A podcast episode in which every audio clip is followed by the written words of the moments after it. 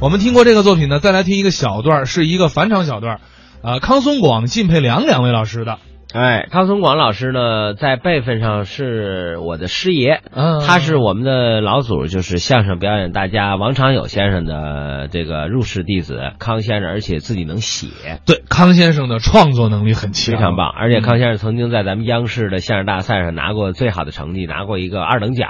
嗯他的那个就是什么颠三倒四啊，非常非常经典。呃，靳佩良先生呢，也是大辈儿，用我们的话说，他是侯宝林先生的干儿子一哦子。啊，所以两位合作的可以说是珠联璧合。哎，好像在咱们这个，比如说相声或者说曲艺行里边儿哈，你比如说你拜过师了，嗯，呃，你要跟别人学本事，但是呢，你拜过师了，你不能够再拜第二个人。只能给人家当义子。哎，一般就是以这个干儿子、义子的这个形式出现，是吧？没错没错，嗯因为我们这行有严格的规定，你只能有一个师傅。来，咱们来听听康松广、靳佩良二位老师给我们带来的表演，叫《福人》。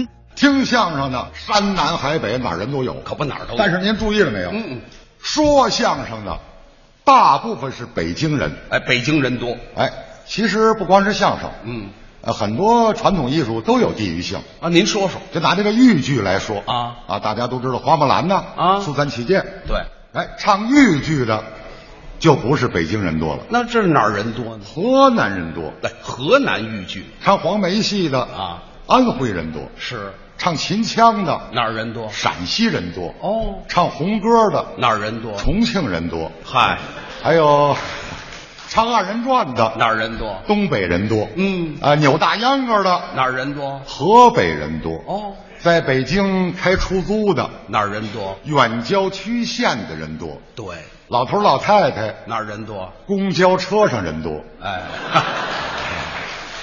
是，白坐车不花钱呐，还得给他让座。嗨，你还不乐意呢？ 哎还有兄弟姐妹吵架的，这哪儿人多拆迁的地方人多，啊？还有这个醉酒驾车的，哪儿人多啊拘留所里人多，？到那儿聚群儿去，哎，还有贪污受贿的，哪儿人多？当官的人多， 对，行，行贿的，哪儿人多？包工程的人多，对，揽收活儿收红包的，哪儿人多？大夫里人多啊哦跳楼的哪儿人多？富士康人多，嚯，还有乱设收费站的，哪儿人多？国道上人多，哎，抄袭论文的，哪儿人多？教授里人多，哦嗯，使假文凭的，哪儿人多？企业高管人多，嗯小商小贩哪儿人多？早市上人多，嗯无照经营的哪儿人多？马路边人多啊开黑摩的的哪儿人多？地铁站口人多，坐地铁的哪儿人多？地铁里人多。哎，这不废话吗？就说呀，随便举这么几个例子啊就说啊哪行哪业它都有好坏之分。哎，是这道理。虽然是个别现象啊啊，就这个好的不尽人意的地方啊但是有时候一马勺坏一锅，少数吗？哎，少数人干的事儿啊，嗯嗯影响这个整个的他的行业的声誉，甚至于呢，败坏社会风气。可不嘛。咱们这不是危言耸听啊，啊就咱们随便举例子吧。你说就说咱们哎，老人大街上摔倒了啊，扶不扶这问题？